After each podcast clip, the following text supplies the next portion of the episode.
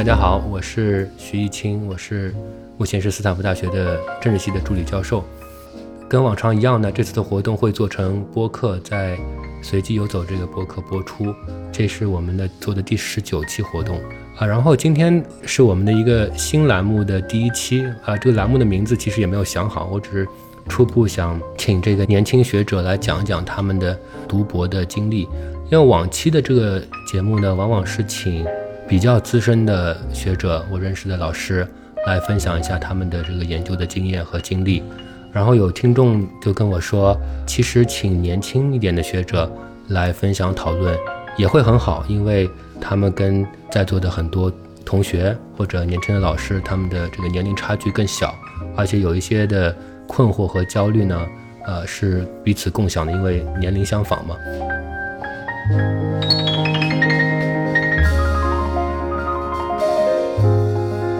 那第一期请谁最合适呢？啊，我就想到了我的师兄和好朋友李华芳老师，啊，我们也认识很多年了。李老师呢，现在是 Grand Valley State University 公共管理系的助理教授，他原来在 Rutgers University 拿了博士。我不知道大家是不是了解啊？如果年龄长一些的，像我这代人，其实如果在博客时代去读比较多的博客的话，应该是知道李老师的这个名字。他不仅写博客，而且写在杂志上写专栏。还办了一个呃很有名的杂志，叫《读品》，是读书的读，品味的品，也办了很多期，有很大的影响。他曾经也在上海金融与法律研究院做过研究员。啊，另外一位老师呢，也是我的好朋友，是澳门大学的李毅然老师。啊，我们应该算是同一个同一个专业吧。他也做政治学的研究，当然他也做一些公共管理的研究。那我们就三个人一起一起聊一聊。呃，要不华芳先请你说几句。呃，大家好，我叫我叫李华芳。刚才一清已经介绍的很详细了。实际上呢，我我可能唯一比较自豪的东西有两点吧，就是在博客时代。第一个是做了一个电子杂志叫《毒品》，呃，当时影响还是比较大的，因为我们不仅是在网上做，而且线下我们也有做。现在非常流行的这个读书会，《毒品》可能是开风气之先。当然，结局就是这样，对吧？就是因为众所周知的原因，不得不啊戛然而止，这是第一件事。但是，但是我们很自豪的，虽然说它不存在了，但是那个精气神都在。后面有很多跟着毒品这个形式往下走的各个读书会也很多，所以你可以说它消失，也可以说它没有，因为毒品小组的那些成员。啊，现在大家都耳熟能详吧？因为比方说维州啊、梁杰啊，都做得很好，活跃在各个行业。第二件自豪的事情呢是，呃，大家可能知道罗永浩对吧？罗永浩当时办过一个网叫牛博网，然后我在那里也也也写，呃，当时我的网名叫小李匪盗。呃，作为经济类博主在那里写。那现在大家可能听到比较有名的人就是薛兆丰，然后呢蓝小欢。那我跟小欢当时做了一个比较自认为啊，就是还比较有意义的事情，就是我们当时，呃，是因为汶川地震之后嘛，所以在牛博网上是卖文章获得收入，然后来来支持汶川地震的。小欢刚刚出了一本新书，叫《置身事内》，非常的好。这个随机游走播客之前也。啊，也邀请过小欢来谈，我听得津津有味啊。因为我记得我是本科的时候就就会去搜索你们的文章，呃，小欢的，呃，你的梁杰梁杰师兄的，对，我会专门去作为一个本科生专门搜你们的文章。我上次小欢来的时候，我跟他说，你们的就这一系列文章塑造了我的呃经济思维，至少在这个维度上是的。而且当时你是做了很多的科普工作，后来你仍然在做，比如说每次的诺贝尔奖出来，你都会。写一篇文章，甚至有预测，有时候会有预测。然后一般来颁奖之后呢，你会介绍一下。我当时就觉得这位这个博主知识特别的渊博。后来有其他的原因认识了。对，因为那个时候啊，可能大家搜蓝小欢呃牛博网是搜不到的，因为因为他那个时候的网名叫都是骗银的，就银子的银。就是这，对，所以 有有有一些回忆啊，但还蛮有意思。就是我我记得那个时候说了，他现在搬到台湾去了，他应该有个有个存档，所以你们网上搜一下，没准还搜得到啊。如果他还继续维持啊牛博服务器的话，对。依然，要不你你你说几句啊？同学们，大家好，我是那个澳门大学的呃政府与公共行政管理系的助理教授李依然。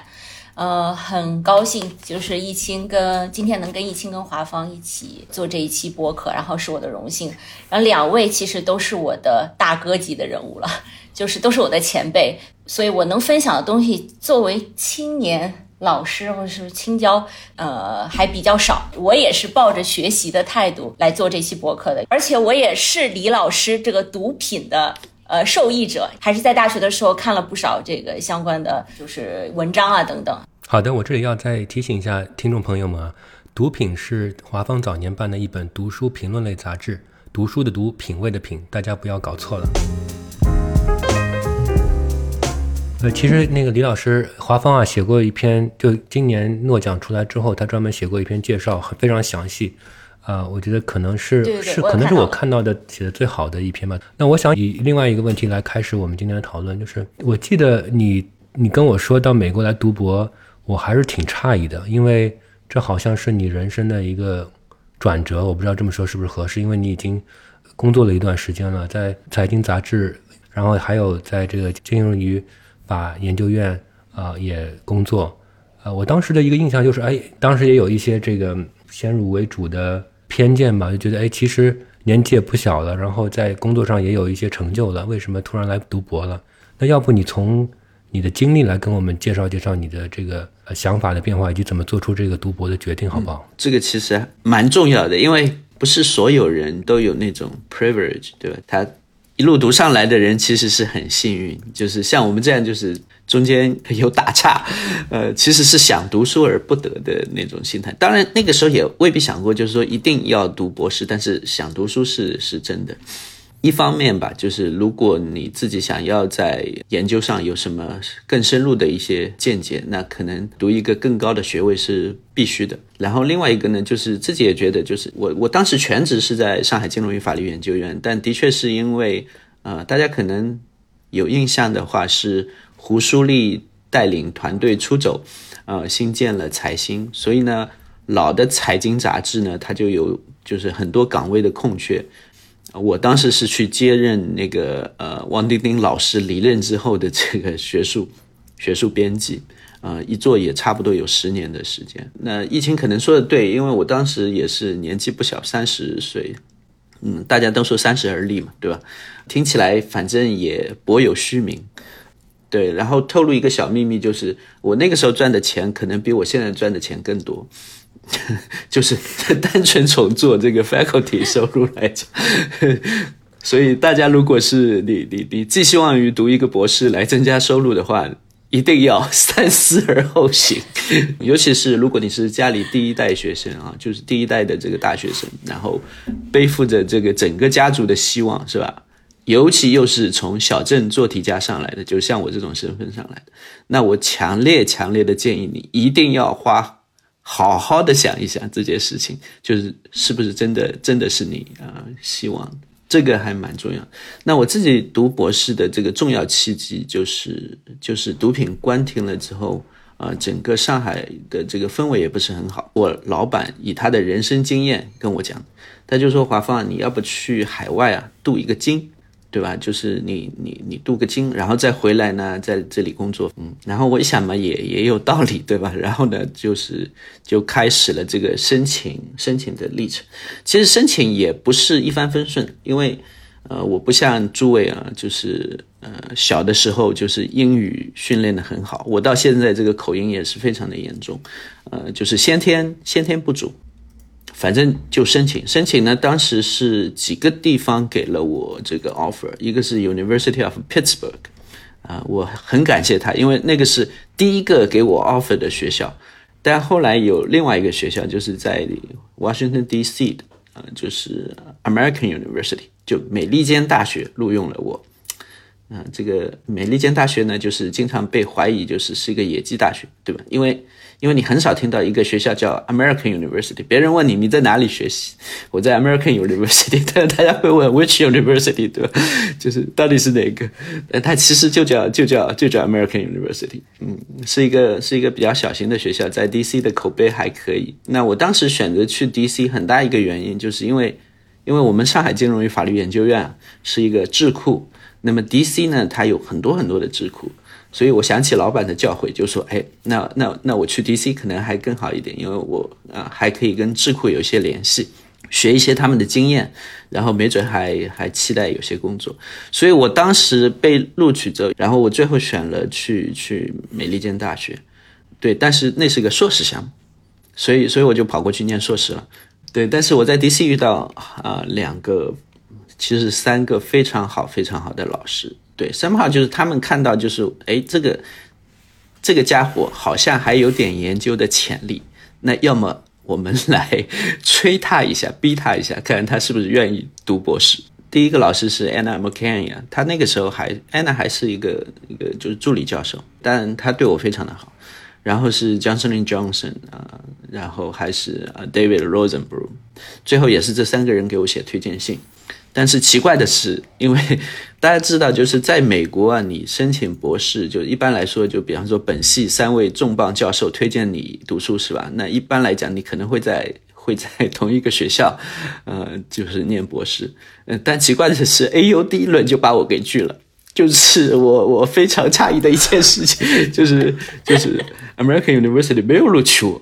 然后呢，我当时收到的 offer 有几个，我申了两组，因为我当时去去 MIT 看易清，他们也是，我当时想申请 MIT 的这个政治系。我们心心念念还是中国，所以有那种情节，就是想做这个政治学的研究。然后当时的话，呃，Lily 蔡在那边，因为我很喜欢他的研究，所以。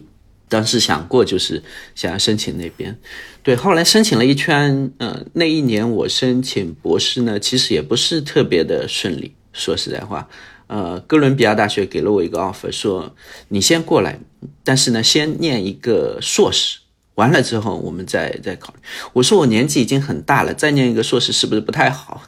对，所以所以我就先把它拒了。然后呢，University of Pennsylvania 也给了我一个 offer，但是他们说。这个我们今年因为这个就是经费很紧张，你能不能先找前三年的这个经费，后面我们再考虑。然后我说我也没有钱，对吧？就是就没有钱的项目肯定是不能考虑的，就不给奖学金，绝对是不能考虑的。我说你们能不能想想办法，对吧？就是因为这个，你把这个就是赚钱的压力转嫁到我这边，好像也不太合适，所以最后没去成。嗯，我也想了一些办法，就是看能不能找一些钱啊什么，但总体而言，反正就是没有去成。最后我就去了呃 Rutgers University，嗯，因为他们给我全奖，嗯，然后呢离纽约又近，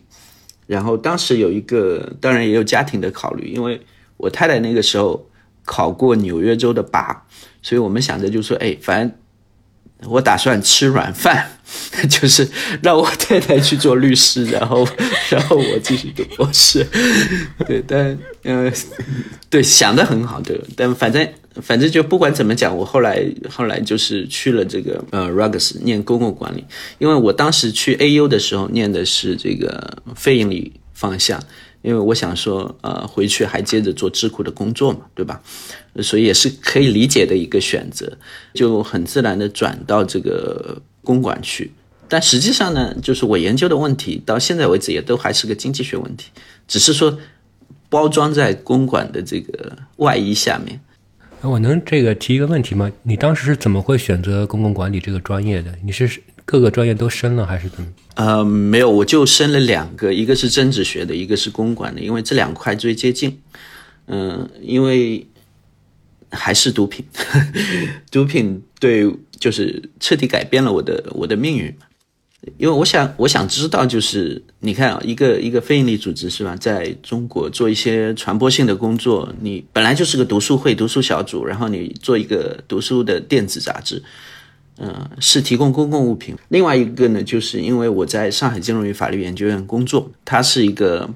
非营利组织，那它也面临生存的问题，对吧？所以有一些就是现实问题的困惑对我来讲，所以我当时就想说，我一方面申请的是政治学，反正还是研究非营利组织与政府的关系；另外一方面，我看的是公管。也是 非营利组织与政府的关系，其实是其实是一样的，无非就是我看看哪个领域愿意收我，就哪个学校啊更好一点。对，依然也可以谈一下，就是看你是你是 怎么样从 这个政治学和公管的夹缝里面，或者是融合的道路里面来选择。我我我的经历不像李老师这么丰富，呃，因为我其实就是一路读上来的，本科毕业之后，然后就来香港读研究生，然后又在港大读的博士。呃，所以对我来说，就是什么为什么要读博士？其实我好像都没有一直没有考虑那么多。当然那个时候是非常感兴趣政治学，因为我的本科学国际关系的，但是我就非常感兴趣政治学，而且可能也有一些家庭的影响等等，所以当时还是很中二的。当时跟李老师、李华峰老师不一样的是，就是我还很年轻。所以呢，就对未来、对远方充满着无限的幻想，呃，所以就是悍不畏死的方方式。就当时就觉得，哎呀，那大不了回家摆地摊。然后我当时就是这样想的，因为我们家，我我我我老家那边有蛮多夜市的，然后然后就是就是有一些人啊，比如说卖小吃的也有，卖。呃，卖衣服的，呃，什么什么的，就是晚上大家去逛一逛，然后我都觉得挺好的。我就觉得，如果我在香港，当时觉得生存不了了，或者是说就是博士没有没有读好，然后出来找也找不到很好的工作，那我就觉得我就回家摆摆地摊儿，因为当时太年轻了，也没有家庭，所以也没有男朋友，所以所以就是完全不知道这种柴米油盐啊等等，就各方面没有，就是对于远方无限幻想，觉得自己未来充满着无限可能。所以这个是我读博士，当时读博士就是这个一腔孤勇吧。呃，至于比如说在政治学跟公共管理徘徊，也是我想更多是受到呃我在港大训练的原因，因为港大的那个学校就是那个系，它就是政治学跟公共管理结合的。我我觉得我觉得也很好，就是一路读上来的人，呃，因为大家就是相互羡慕嘛。你羡慕我有经历，可能能帮助我在后面就是写博士论文的时候，就比方说找一个选题什么，因为我有一个自己切身的关切，那这个可能就比较容易。但是我也羡慕那些就是没有走过弯路直接读上来的，因为因为对读博士来讲，就是有一些硬仗，就比方说语言。呃，然后数学，然后呃编程，那一些那一些硬仗，年轻的时候打，因为更有精力嘛，所以相对来讲就比较容易容易啃下来。那我说实在话，我自己现在就是强迫自己成了差不多半个码农，然后时不时还要请教易清，对吧？那因为 因为这个对我们来讲，年纪上了年纪之后，你要再去啃一些那个年轻时候应该啃的东西，那是会。花很多很多更多的时间和力气，而且效果还不一定特别的好，所以我强烈建议年轻人，就是如果你打算一门心思走到黑的，一定要趁早把那些应该解决的事情解决掉。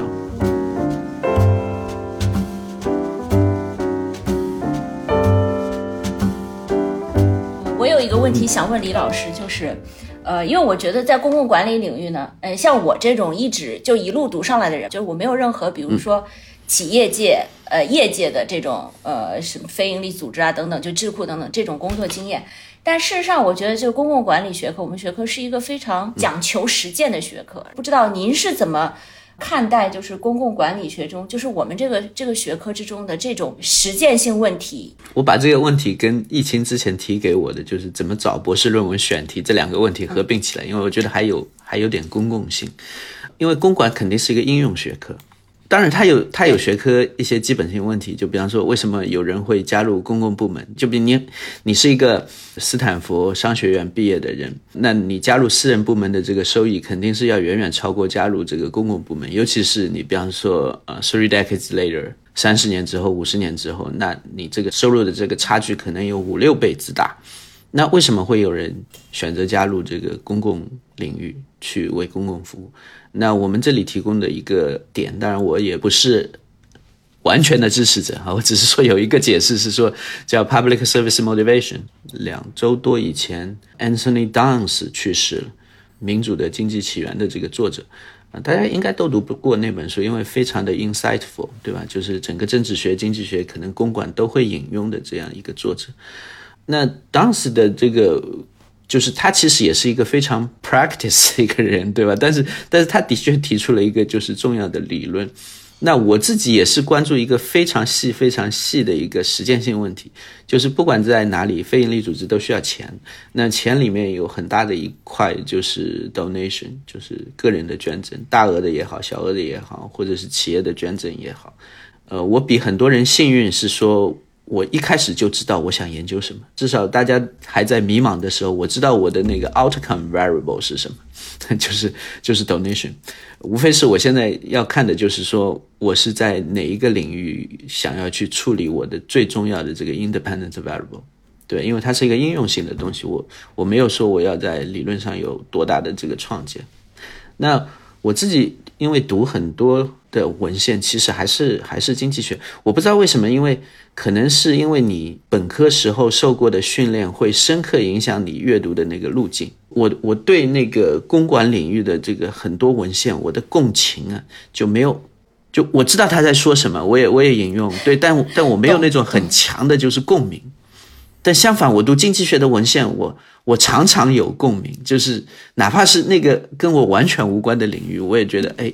好，好像好像是这样，对吧？我也是，对，所以所以可能就是后来我就读 Vernon Smith，然后我读 Kahneman、Saylor 这些人。然后呢，就是他们因为讲这个心理学和实验方法出来。然后呢，我当时的导师，我的博士论文导师叫 Greg Van Risen，他是呃心理系出来的。所以我就说我们公管领域很杂嘛，他是心理学的博士，然后呢做呢做那个 survey methods，就是他是做那个 survey 怎么样，就是把它这个有几个问题，你怎么样把它 create 一个 index，怎么去 validate 它，什么就做这些东西。我我是跟着他学，然后我自己呢又把这个心理学的东西放进去，然后呢我们后面就做了很多这个 survey experiments，就是基于呃问卷的这个实验。就是因为你基于问卷，你可以在问卷中插入不同的这个组，然后你就很容易啊把人随机化。随机化完了之后，你就很容易看这个组间差别。当然也就要做一些控制，但基本上来讲，就是这个方法其实是非常的不公管，因为在公管领域很少有人用这种。对，大家都是有有一组这个就是问卷数据，或者是 observational 的，或者是啊二手的数据来自政府的，对吧？各公开的这个数据。然后啊，做这些研究比较多，但是我跟我导师做的那些呢，就相对来讲少一点。现在已经很普遍了，就是是没几年，没几年功夫，大概就就三三到五年时间，然后迅速迅速成为一一股 就是潮流。我也不知道为什么，可能是比较好发文章，大概是这样。我我想插一句话，就是可能这个是在也是我们在座的更多同学关心的问题，就是你们是。呃，大概是什么时候决定，我就想这个做做学术做老师了？即使是在已经在读博士了，但你还是有很多的选项，对吧？因为我我记得你刚刚说半开玩笑了，就是说啊，我是来镀个金，拿一个学位，呃，可能还是要回国。但在在哪一个时间点，你觉得哎，这个好像是我的一个置业了，我就我就不管走不通走得通走不通，我先走走看。这个是哪一个点？你有这个？这个信念了，这是第一个问题。第二个问题就是，你刚刚说的博士论文的选题，但是你刚刚前面也说你是带着一个非常强的问题意识来读这个博士的啊，不管是你是选择政治学还是公共管理还是它的交叉，你觉得你后来这个就研究的路径啊，包括你的博士论文，有没有帮助回答你之前那个那个问题意识？或者之前之间有没有做妥协？这两个问题。然后，易清这两个都是非常好的问题。第一个，我是具体到什么时间点决定做一个在学者这条路上走到黑，就是我将来也想在学界工作。其实应该是我跟 Norma Rocucci 他们一起写第一篇文章的时候。当然，他们给了我很多鼓励啊，手把手的指导啊什么。但是呢，他们的确也看到，就是哎。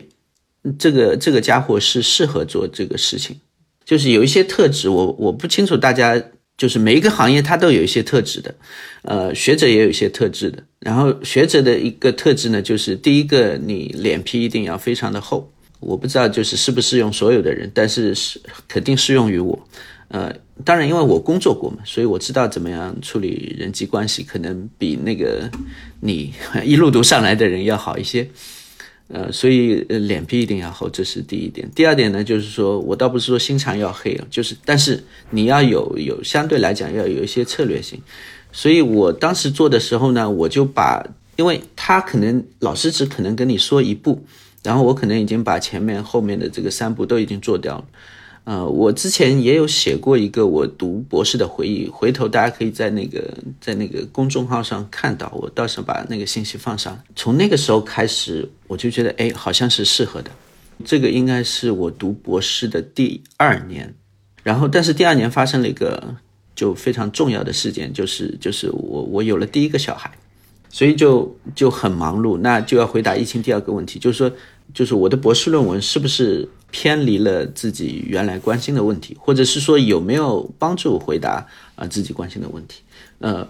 有，但是我的确做了妥协。这第一个妥协是我把整个语境换到了美国，因为我的博士论文做的是美国的非营利组织，而不是中国的非营利组织。就非常现实的呃问题是，当时我清楚的记得，就是一个孩子他的那个保险费用。是三千六百多一年，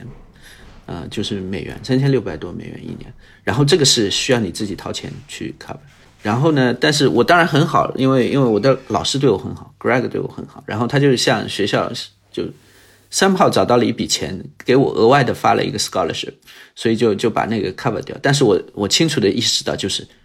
对我来讲。时间不多了，就是就是我迫切需要需要毕业找工作或者怎么样，就是要要能维持生计，否则的话就这个比较麻烦。所以呃时间紧任务重，所以我就做了一定的妥协。就是第一个，我把场景转到了这个研究美国的非营利组织，而不是中国的非营利组织，因为同等条件下，我也可以做非中国的非营利组织。事事实上，我们后来也做了。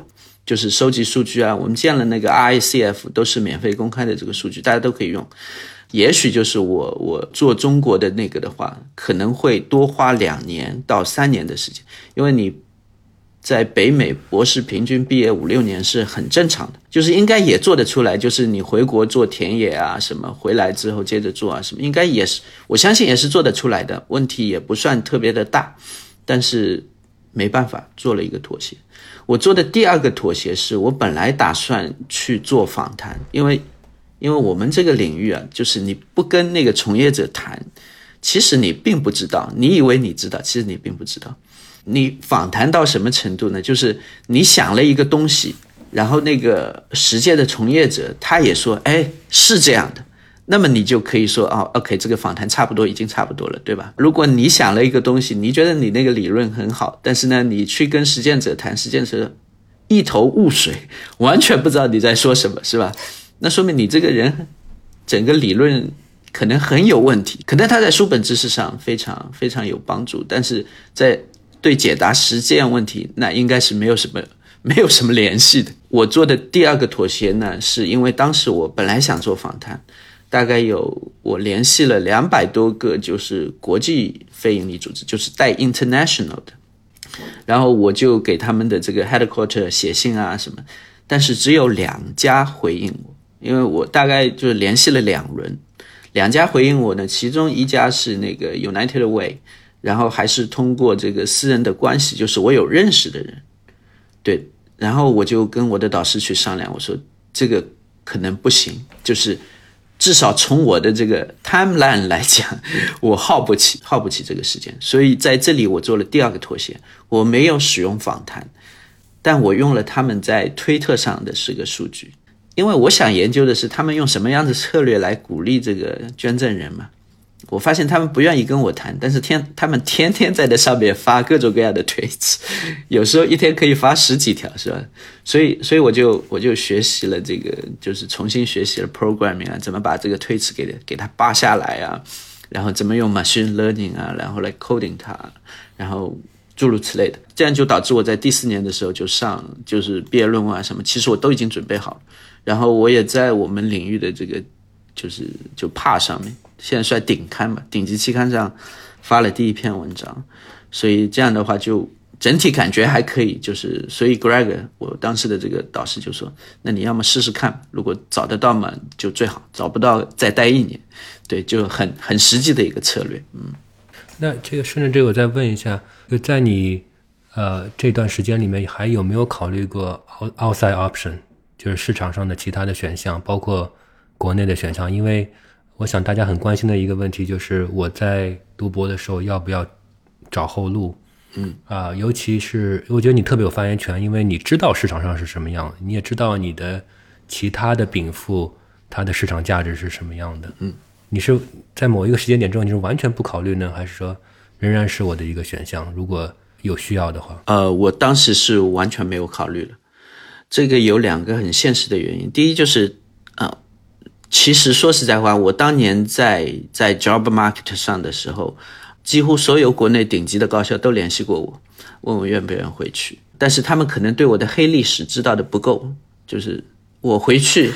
我回去只会给他们造成麻烦。然后另外一个就是说有没有考虑过业界？其实没有，我当时的想法就是还是在学界找工作，我也没有投其他就任何简历啊什么，就是当时一门心思想找的还是还是学界的工作，所以还蛮幸运的。反正就是因为我们这个市场呢，大家就是也知道竞争非常的激烈，对吧？我们当年 non-profit 这个领域总共是六个职位。然后两个是 open rank，所以就剩给这个就助理教授的这个职位，在北美市场就四个人。然后我预估了一下呢，大概有四百个这个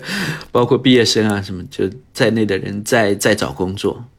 所以四百个人找找四个职位，差不多是这样一个情况。可能各个领域也差不多，到目前为止也都是这样，竞争只会越来越激烈。嗯。对，是是，今年听完今年 Job Talk 都觉得就是压力更大。我想接下来有两个问题，一个是就是你你是怎么跟老师合作的，然后你的怎么在博士阶段就能够有非常好的发表，另外一个是跟你找工作有关系的一些事情吧。嗯，我们还是先讲就是怎么样跟老师合作。呃，我想在座的诸位，就大部分人而言，就除非你的老师特别的慷慨，否则的话，你的名字应该出现在脚注里，而不是出现在合作者里。就你哪怕做了很多的工作，数据清理、收集，是吧？然后没日没夜的干，然后老师好一点，给你发个一个月几百块钱或者几千块钱。那如果导师非常的不好的话，那你可能就是无偿打工，而且你的名字还不能变成合作者。那我说，就是为什么能够我能够跟老师合作？第一个点就是我工作过，这个很重要，我知道怎么样来来处理这个之间的关系。那作为一个工作过多年的人，对吧？这个我很很知道，就是其中的这个关键和诀窍。所以呢，第一个首先是心态上要把自己当成一个合作者，这一点非常的重要。就是你只有任务将来想要去 claim 那个 ownership 的时候，对吧？你是作为一个 shareholder 的这个这个心态在在干活的时候，你这个可能会做得更好一点。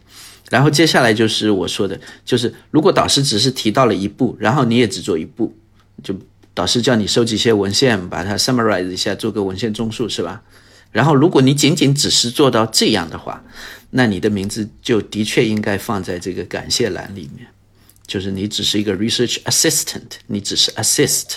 对吧？但是你不是一个 shareholder 的姿态，你不是一个 co-author 的姿态。我当时的第一篇文章，那个 idea 还是我去 approach，我说我有一个 idea，就是我读了他们的东西，但是呢，我我有一个新的 idea，就是我觉得之前的做的还不够的好。然后我做的呢，就是我在这个 q u a t r i c s 上 program 好所有的东西。问题啊，什么怎么样？这个设计这个就是 survey 的这个实验啊，什么就全部弄好。然后呢，文献呢也弄得七七八八差不多，有个大概的纲要。然后我拿着这个东西去说服他们，然后他们就很乐意，因为这个是一个对他们来讲是一个在他们研究的 line 上，对我来讲也是我自己关心的一个议题。你把那两个东西结合，然后你又把事情做得七七八八，无非最后就是要他们 approve，然后可能要他们花钱，因为因为如果你要 recruit participants 的话，就是要用到他们的钱。但是那些好的学者，他一眼就能看到，就是你工作的这个价值，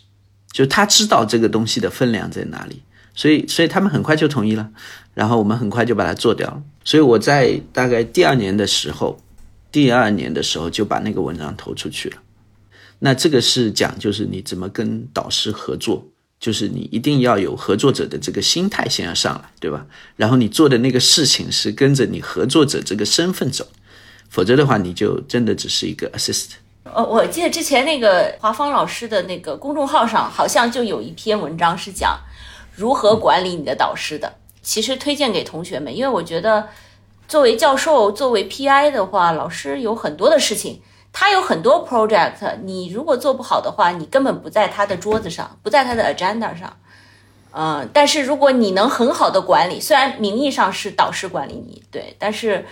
事实上就是如果你像刚才李老李老师讲的那样，就是你都能做的七七八八，然后给到自己的导师看或者什么，那学者他可以。评估你的这个 project 的价值啊，等等等等，所以我觉得李老师那一篇如何管理自己的导师的文章还是非常有用的。呃，我之前也把这个文章分享给了我的博士生，让他们看。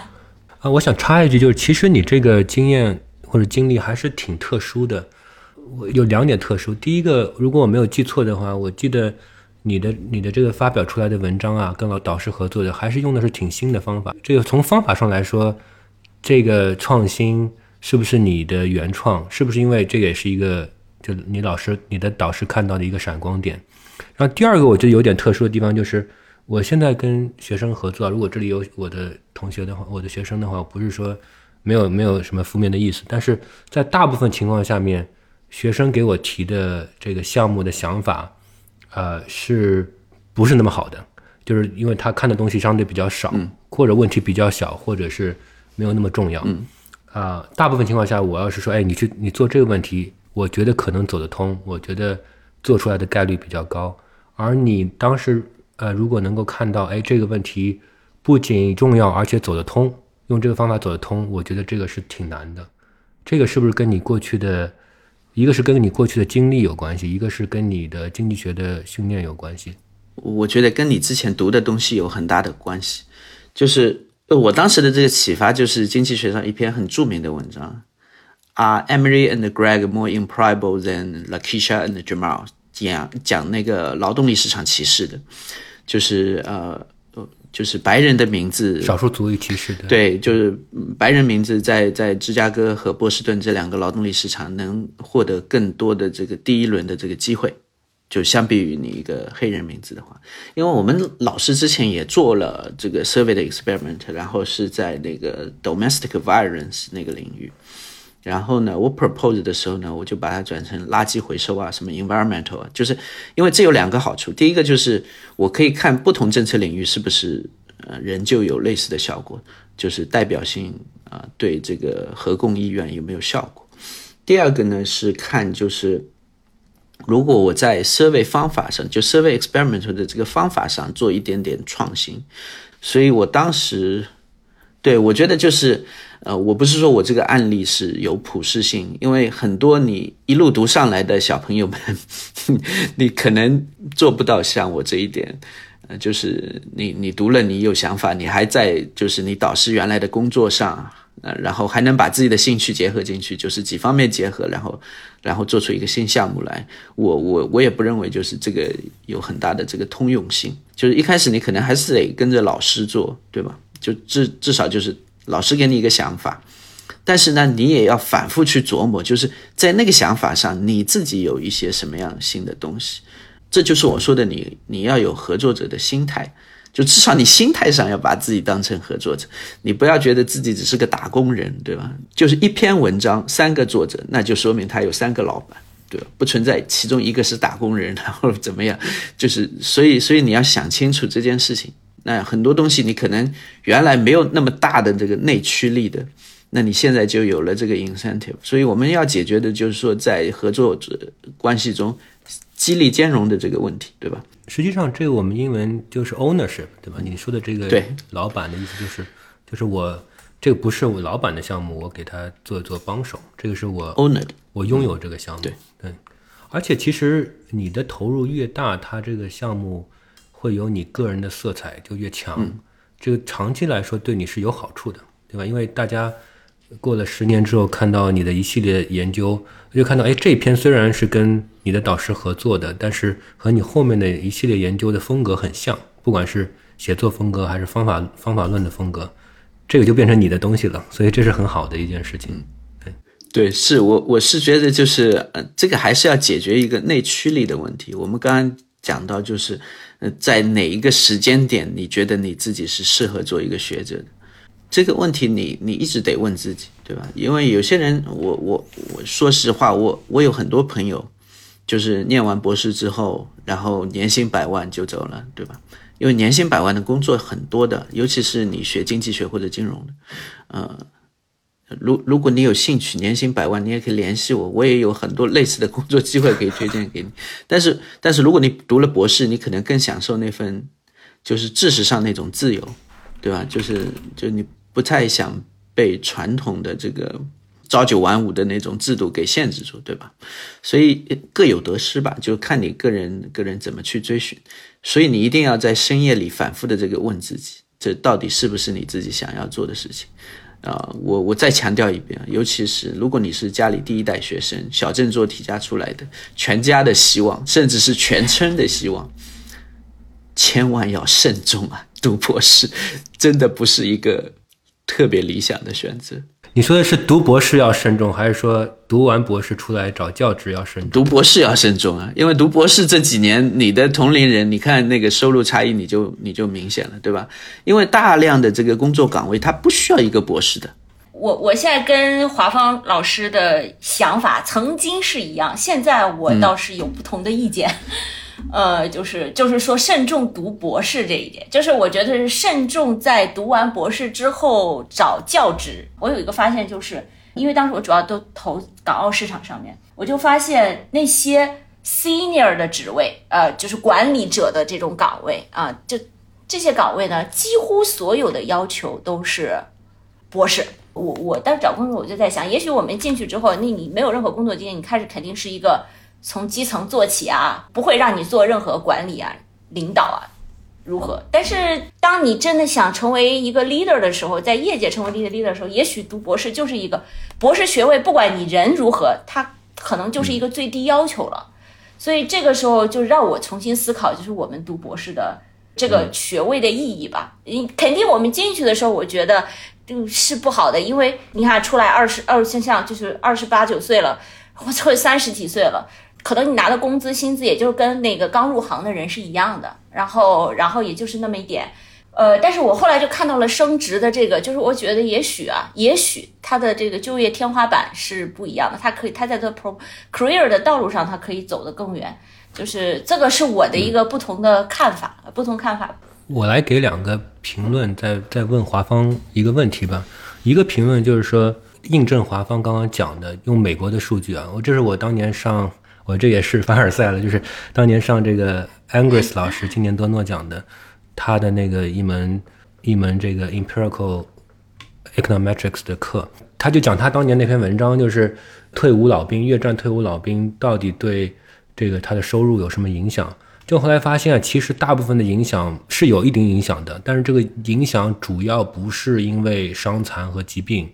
主要的影响还是三年的精力的损失。嗯，就他的薪资啊，跟那些比他年轻三年没有去当兵的人是接近的。这其实就是印证华方刚刚说的一点，就你就损失了这三年的或者几五年、六年的时间。呃，然后关于易易然讲的这个，我觉得这个跟我们今天讨论的有点，就有点有点中国特色，因为中国有一些行业。嗯，尤其体制内的行业，它是需要一个博士学位的，他不在乎你学了什么。我这说的极端了一点啊，就是大致上是这样，他就需要一个所谓的博 博士头衔。早年券商都是这样，但后来有点有点有点放松了，说啊，这个硕士学位也可以。然后你有博士学位的话，会走得更快。那公务员当然是当然是这样，就是如果你是选择那条职业路径的话，你是为了博士的这个学位。那我觉得有更轻松的方式可以，或者说更加直接的方式可以做到这一点。嗯，呃，我刚刚在想，这个算不算是又一个大型劝退现场？呃，我当然有一个，其实我有一位好朋友跟我说，劝退这个词特别不好，因为他，然后我很，其实我很同意他这个观点，就是说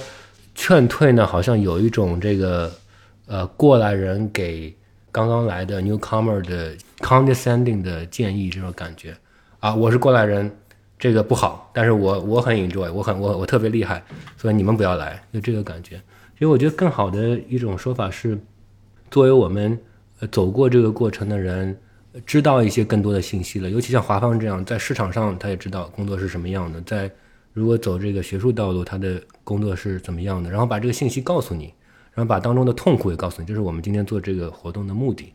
啊。然后你权衡你做自己的选择，然后给定自己的禀赋和兴趣和对生活方式的期待，然后做一个选择，就是这个选择问题，不是劝退，对吧？我我觉得这个还是有必要澄清的。然后我追着这个。前面的讨论，我再问一个，就就是在这个博士阶段有没有呃特别痛苦的时刻，或者特别觉得很煎熬的一个时刻？有啊，就是就是生完孩子那一段时间，就是就第一个孩子是就你你也没有计划对吧？就是 就是他他就他就怀孕出生，然后完了之后就是你有很大的这个压力，因为那个时候。博士论文开题完了，做做一个 GA 的工作，就是 Graduate Assistant，就是研究助理工作。哎呀，其实还是金钱的压力。说到底，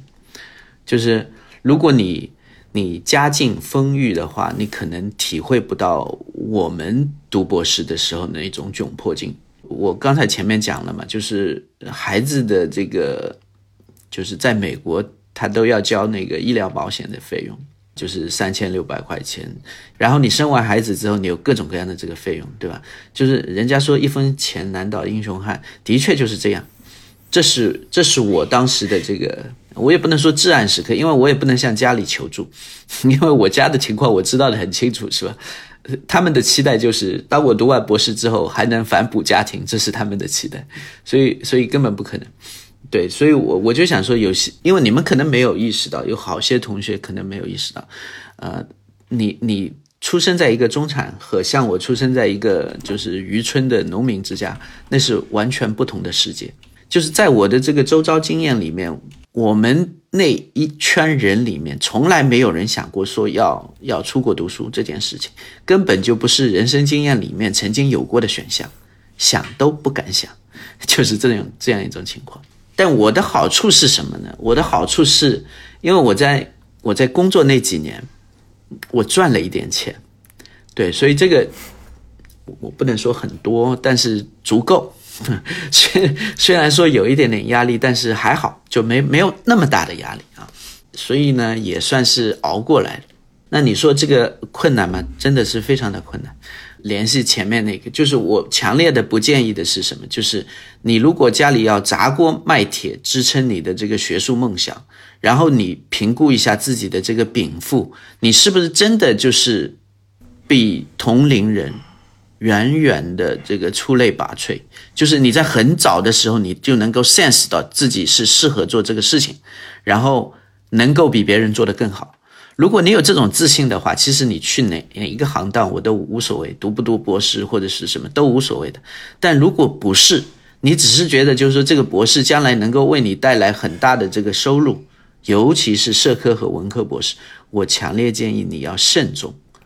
真的是要慎重，因为因为你的这个考虑不像别人可以就心无旁骛。我记得前两年这个温州有两个。有有一对双胞胎姐妹，然后就是小时候成绩很差什么什么，然后就后来两个人都去了那个剑桥大学，所以呢，这个媒体就开始报道什么，对吧？但是人家家里是可以试错十几次的。就是啊，我这个不行，我 回头再来过。他们两个学过各种东西，什么马术是吧？曾经想要竞选这个，就是入选国家队啊什么。后来不行，换了。然后上那个什么滑雪和翻板也换了。然后呢，去学戏曲又不行，又换。然后送音乐学院什么，就是各种试了十几次，每次不行重启。但是你的家庭，你要想想看能不能重启，因为。因为我们说啊，就是虽然说这个机会成本啊都是看未来，对吧？但是沉没成本在人生经验里是绝对绝对影响你决策的。你不可否认，对吧？我们理性知道是说，OK，我既然已经投入了，我不能再去顾了。但是你那个你那个投的东西，其实不仅仅是钱，你还有你的人情，你的乡村社会的所有的东西，全部凝固在那上面。所以你想割舍是很难的，就是这个。很多小朋友可能你从这个城市里成长起来，你没有这个经验，所以所以你可能不太不太理解我说的东西。就是你身上背的那个包袱，你想一门心思走到黑，其实是对你来讲是一个巨大巨大的包袱。所以你要想想这件事情。就但是如果你还是很 enjoy，你觉得还是很好，就是你也有那种天赋和那个执着的地方，那完全可以，没有任何问题。嗯，我我想就是。虽然大家这个有背景有差异，但是我们在座很多博士生应该是能够体会到刚刚华芳说的这一点的。要不这样，我们时间的关系啊，你能不能再给我们讲讲这个你的怎么找怎么找到工作的当中的曲折和欢乐吧？好吧，我想这也是大家关心的一个焦点。嗯，我觉得两种策略。啊，很多人都用啊，一种就是广撒网式的，就只要有一个职位好像看起来跟自己相关的，然后我就海投。啊，我我我是没有海投的，我我是非常 specific。当然，就是因为当年也有也有介绍，嗯，看，反正就是我上市场的时候，因为整个来讲发表啊什么各方面，就是从这个 resume 看起来就是这哥们还不错，就是至少是一个 看起来还可以还可以接受的这样一个人。所以呢，我当时投的职位其实并不多，嗯，因为我也知道，就是很多学校他招的人，如果跟你专业不对口的话，其实是没有用的。你投的那个简历哦，第一轮就会删掉，因为因为你不 fit。就是我想招一个，比方说 public budgeting 的人，然后你做 non-profit，你你 frame 自己说，哎，自己也做一点什么，但是别人能够看得出来，对吧？你你那个整个 resume 的气质，你发表在哪里，然后你参加什么，就就大家很容易 sense 到，就是你其实不是不是我们想要的人，对，所以我，但我我不是劝你们不要海投，你你也可以接着海投，对吧？因为万一别人改变改变这个想法了，对吧？这个招聘这件事是。充满了悬念，然后 这这样一个非常非常就是随机的一个事情，可以说第一轮第一轮你的 qualification 是很重要的，就是它决定了你能不能进到往下走，对吧？这个这个肯定是很重要，但是至于后面，那真的就是玄学。我自己现在站在。另外一方招聘别人了，对吧？我我们这个随机性太大，因为你可能这个各方面资质很好，但是突然有个 senior 说了一句话，然后就说：“哎，大家好像想想是这么回事。”那你就被否决了。但其实是不是真的因为你有问题呢？也不是你有问题，就是就是三号就是 就是出了一个很很诡异的事件，然后然后你就没有得到这份工作，所以。我觉得就是，即便你没有得到工作呢，你也你也不要对自己太灰心，因为有时候真的不是你的问题，是完全是招聘方这个就是随机性的这个因素太大。我自己找工作的时候，我投了应该是十二个学校，对，然后第一轮的话大概有五家，对，但是最终邀请我去面试的其实只有一家。就是我现在工作的这个单位，对，然后我我来这边其实也很很偶然和随机，因为我其实之前压根儿就没有听说过这个学校的名字，跟大家一样，就是我们都是被名校冲昏头脑的人，就是名校那个光环对我们的吸引可能比较大一点，但是你没有仔细考虑过那个就是就业市场的这个情况。那我们在这个公管领域下属的这个非盈利。子领域这个领域其实是非常非常狭窄的，就是你你全美没有几个地方你你一只手数得过来的。然后我我所在的这个地方呢，有一个叫 Johnson Center for Philanthropy，就是它是 University 这个 affiliate，这种学校就很少，就你你看一眼大概总共就三个学校，对吧？还有就是这个 Lily Family School，就是印第安纳的，对，然后 Arizona State 有一个，对吧？然后其他就没了。就就是这样，所以呢，我们这个学校小，但是在这个相对狭窄的领域呢，就是大家好像还听过，所以我当时来面试，呃，我来面试，他们招我，后面我听下来最大的一个一个原因是，我赶在那个这里下雪之前飞了过来，因为我当天飞的时候，Grand Rapids 就下大雪，他们都认为我不会出现，就是我的出现是完全。就是在他们有点意料之外了，因为他们认为好像机场要关了，然后这个飞机应该飞不了。然后当我下了飞机打电话给他们的时候，他们就很诧异说：“啊，你居然还能降下来！”然后，然后他们就安排，然后带我去吃饭啊什么，就是，然后，然后我自己心态也很放松，因为我就是我当时想的是，我老板那句话，试试看，不行明年再来。因为因为我是第四年上 job market，所以就还好，没有没有什么特别特别大的压力。因为老板说了我可以再留一年嘛，那就说明他能够给我找到钱，我可以再留一年。所以所以大概就是这样一个情况。但来了这边之后就就聊得很好，就是跟各个人聊的都很好。然后这边有我们之前就是 Rogers 毕业的，然后呃 Michael Moody 是那个 Princeton 毕业的，什么就是我们这里有很多很奇奇怪怪的人。然后呢，他们的这个好处是，就是反复跟我强调一件事，就是哎呀，这里真是个好地方，你来了肯定不想走的。然后我说，你看这个鬼天气是吧？你 你你还打算用这个说服我？然后我我当时就是抱着一种就是。好像也无所谓的那种态度，你知道吧？就是就是，所以我心态上很放松。然后另外一个呢，我觉得帮了我大忙的是，因为我我曾经工作过，然后呢，我又在那个财经杂志做过很长时间的这个学术编辑，所以我接触过形形色色的学界的人。就是因为我知道，相对于这个学学界招聘来讲，业界的招聘是更怎么讲残酷的。学界因为。多少还温情脉脉的，实际上，因为他既然来邀请你来面试，其实他对你已经是有了一个很大的好感，对。然后，如果你只要表现不那么差，相对来讲就是机会还蛮大，因为你最终最终 compete 的也就三到四个人，对吧？因为你那个 short list 不会很长，你不会一下子邀请八到十个人一起来争一个职位，没有必要。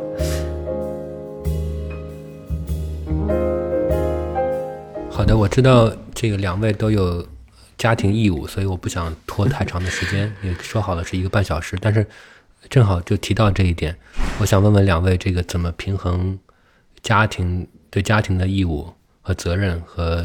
和这个做学问的，包括读书，包括在博士阶段，我相信这个肯定不容易。嗯，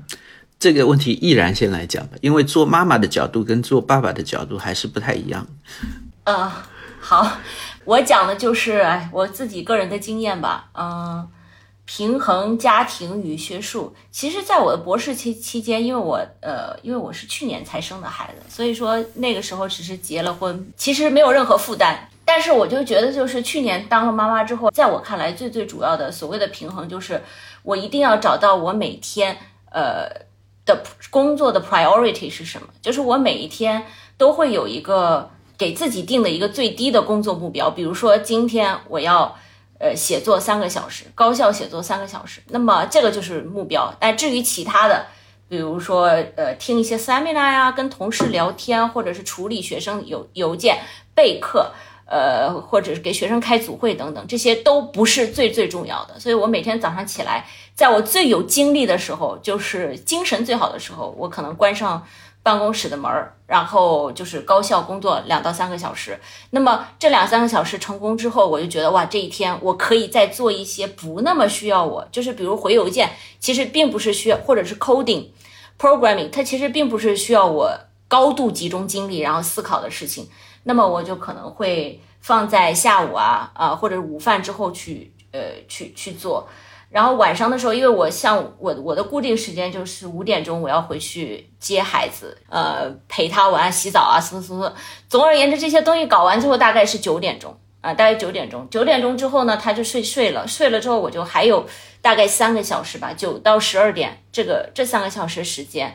可以工作。所以，所以我觉得如何平衡，其实没得平衡，没得平衡是说在你也没有额外的帮手。有一种平衡非常好平衡，就是。就是你把家务外包啊，你不管是说你有很多的钱，你可以请工人呐、月嫂啊，还是怎么怎么样，就是你可以完全外包。但是我发现呢，这个外包也有问题，就是就是外包的时候，外包之后你就就要需要管理了啊，你自己亲力亲为，你不需要管理你自己。呃，但是你外头要有别人，你就需要管理，所以你也有需要非常好的、非常明确的指示，跟对方说你今天要做什么，嗯，孩子通常做什么，等等等等，就是这些这些事情。但是我觉得在孩子小的时候，一个一个一个一个重要的特点是，是就是他确实需要母亲。所以对女性 faculty 来讲啊，或者女性博就是女女性研究人员来讲，我觉得最大问题就是，就是我们只能呃先搞好，就是就是先注重好每天的 priority 是什么。然后我的一个经验是我发现，其实我生孩子之后，当了母亲之后，我反而更加的 productive 了，就是我的效率更高了。一个就是我觉得有了无穷的动力，再一个就是我非常好的。管理时间了，这个就是大。还有一个就是，还是之前我看易清的博呃微博给的我的启示，就是但是你可能忘了，是你转发的一个，他就讲那个体育锻炼嘛。他说体就是一个心理学的，可能是科普性文章嘛。他就说体育锻炼，他说你不要讲每周我要锻炼三次，如果你每周锻炼三次，反而你就会你你你会从周一一直拖到周四，周五开始最后就不锻不锻炼了。但是他说，如果你每天都你设定自己每天都要锻炼。那么你可这个习惯就很容易的坚持下来，然后我觉得这是一个很好的 tips 啊，李老师讲的很好了，其实跟跟我的经验也差不多，但是我觉得大家呢，你比方说我们之前写这个叫什么写专栏，有时候我还给很多报纸写社论，报纸的社论是什么情况呢？就是七点钟七点半它有一个选题，是我说的是晚上，晚上七点半有个选题，然后这个编辑就会找人，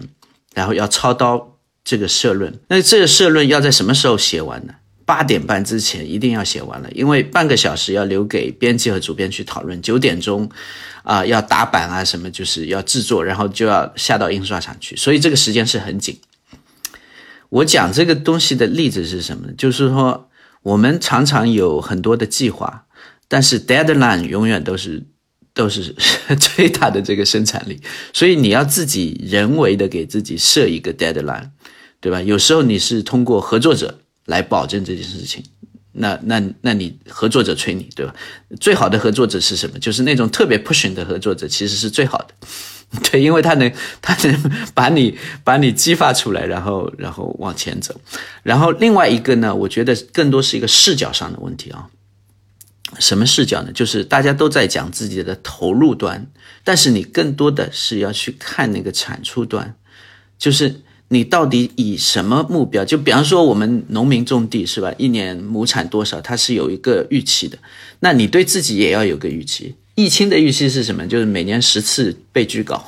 这个是个预期。但是其实其实背后蕴含的意思就是你要有很多很多篇文章在那个 pipeline 里面。我知道我们这个领域有很多很疯狂的人，对吧？一年就发表个就是十篇左右。我没有那么大雄心，但是我我自己想到就是我我觉得你从产出端来讲，你永远要保证至少有文章是在审的状态。不管是 R and R 还是就是第一轮在审稿 submission 啊什么，就如果你中间出现了断档，那你就要深刻反思一下，就是最近是不是不够不够了，对吧？就是你你在这个方面做的东西可能不太够，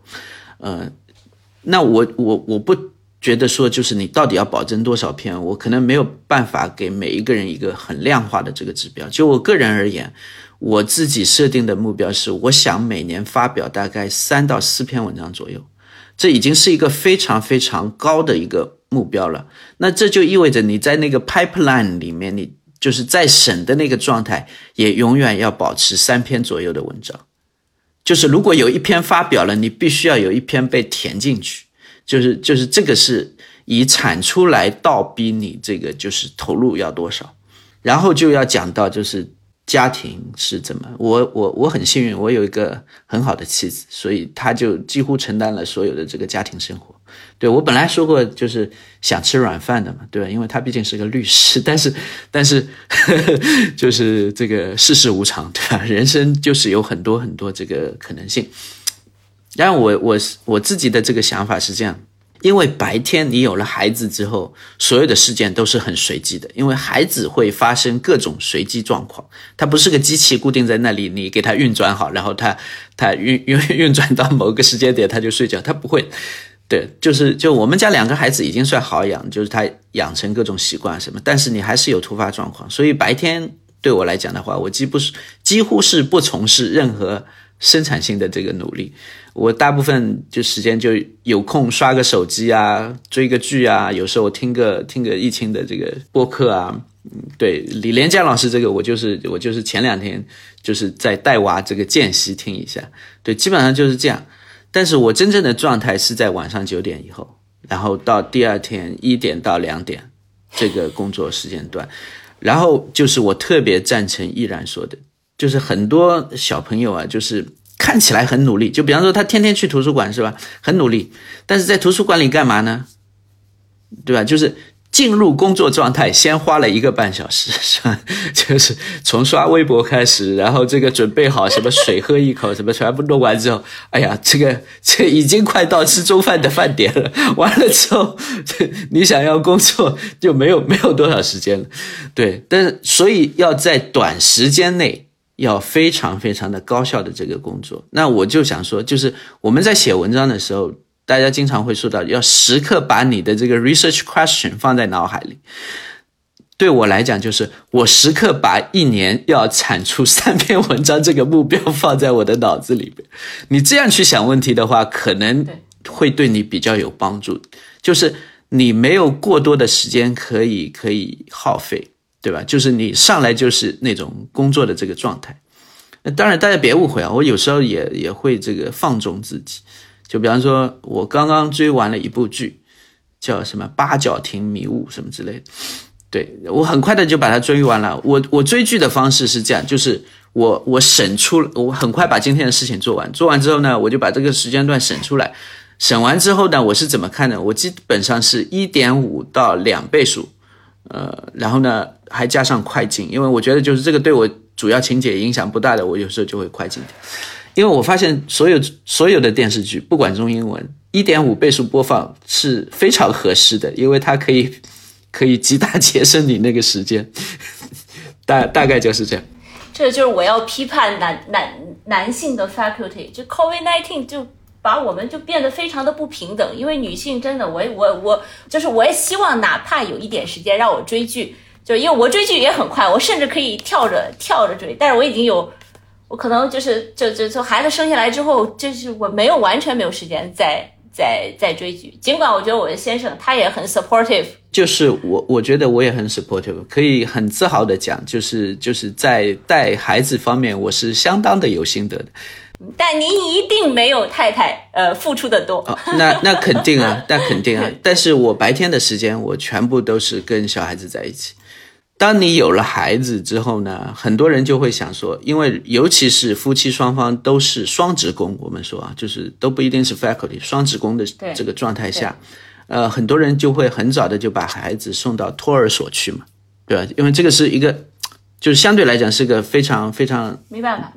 这种选择。但问题是什么呢？就是孩子的这个抚养里面呢，它是一个不可逆的状态。如果在前面这个三年的这个时间里，父亲的这个角色就三到五年时间里，父亲的这个角色是缺失的，你以后要去补是补不进去的。就是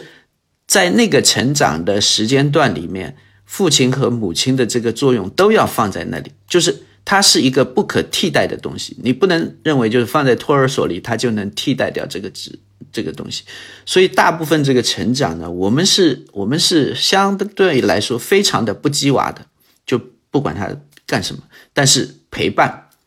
你，你做什么？就比方说，他他最近很喜欢玩那种什么 Pokemon，就是那个精灵宝可梦什么，然后我我我们就陪着他玩。那你们这是做的做的相当 好的，但是因为像我的家庭状况，我就完全不允许我，因为我的先生他不在澳门，然后现在又封关，就是所以说，即使他其实是一个很 supportive 的父亲。但是他也没有任何办法，所以我对他没有任何怨言，所以就是我自己一个人带娃，然后所有人都跟我讲，呃，这个我觉得是，我觉得我甚至觉得男性没有任何发言权，就是所有人都在跟我讲，呃，这个这个就是说什么三岁之前孩子什么什么如何如何离不开父母，就是离不开母亲的陪伴，但是我还是把他送到托儿所了，但是我我就是就是就是有送到托儿所，因为我要工作，我没有办法。但是我的心就是我跟学同学们分享的是什么呢？就是就是尤其女性的，你有志于在这个学术方面就是走上这条路的，但是或者不管你走不走，你一定要工作，你总会要遇遇你只要是在工作，你都会遇见这种问题，这种 challenge。然后我的想法就是。这也许是自我安慰，但是我就觉得孩子的需求是不断变化的。当你等到你开始社会化之后，你有各种各样的需求，除了对他的言传身教，比如我经常背着他去开组会，呃，除了我的这种，我想，哎，这个虽然我没有在呃给他讲什么故事或什么，但是也是一种言传身教。另外一点就是，起码还在为他创造明美好的明天，这是我这是我的，呃，我的对吧？我的自我安慰吧。所以我是我是觉得所有的男性 faculty 应该更加更更，即使你已经非常的 support support 自己的妻子，也应该更还是应该更加就是支持自己的妻子，因为这其中的难度，我觉得是任何一个职场的父亲就完全无法呃无法体会到的。呃，对，这是我一点点 感想。对我看，我看那边在讨论这个，对疫情来讲到底是个好消息还是坏消息？非非常受教。对，我就想说，这个是因为每每一个家庭都不一样嘛，他的他的悲欢各不相通，所以你只能找到一个就是可能适合你家庭的模式会比较重要一点。对，他没有任何共通性的。然后另外说到一个。说到一个追剧啊，这个事情，我其实我其实想过，就是，呃，每一个人都应该找到一个解压的方式。呃，我我自己我自己追剧，我但我只追一类剧，就是那种罪案剧。就那我我看的美国的罪案剧是最多的，应该是就它是一个你你生活中每一个人都会有。那疫情可能是打心计，对吧？它是，它是你不花出去那份时间，你找不回内心宁静的一个东西。就是，所以你你是要给自己一点点空间的。就不管你是用这个事情是去做什么，这个这个是我我觉得就是还蛮重要的一件事情。大家不要以为这个学者就只有学没有生活，这个是不对的。就没有生活，他就不能更好的学。同同意，完全同意华芳老师的观点。对，还是要找到这个世俗的爱好。对，要有个世俗的爱好，对，不然的话，你跟别人交流也很困难，对吧？对，其实游戏这件事情，我我也是这么看的，就是就星际这个东西，你即使不打，你看看它，就像看球一样，你某种程度上看这种电子竞技像看球一样。对，呃，需要找一个输出的，而且我发现，就是我插一小句，就是我们这个一起打星际的老年朋友们，还是一个 support group，其实是一个互相男生女生都有，还是一个 support group。呃，我希望大家都有类似的 support group。好的，呃，时间关系，特别特别感谢华芳和易然的分享。我虽然最后的话题插不上什么话，但是搜集了很多信息，学到了很多。我相信这个，不管是呃我们在座的听众，还是之后播客的听众，都能从你们的经验当中学到很多。也谢谢，非常非常谢谢这个。呃，尤其是华芳的非常真诚的分享，呃，虽然每个人的路径都不一样，这个，但是大家从你的分享当中就获得的力量，我相信是这样子的。大家不要忘记，如果你想找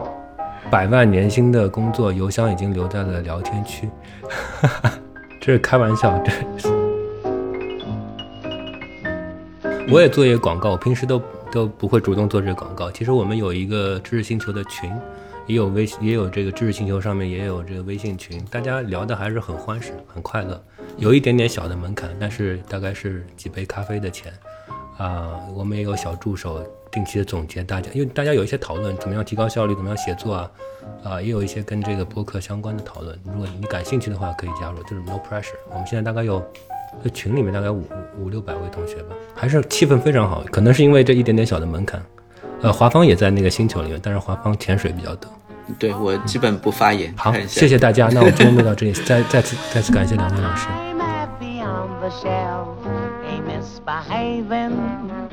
saving my love for you, for you, for you, for you. I know for certain the one I love. I'm through with flirting, it's you.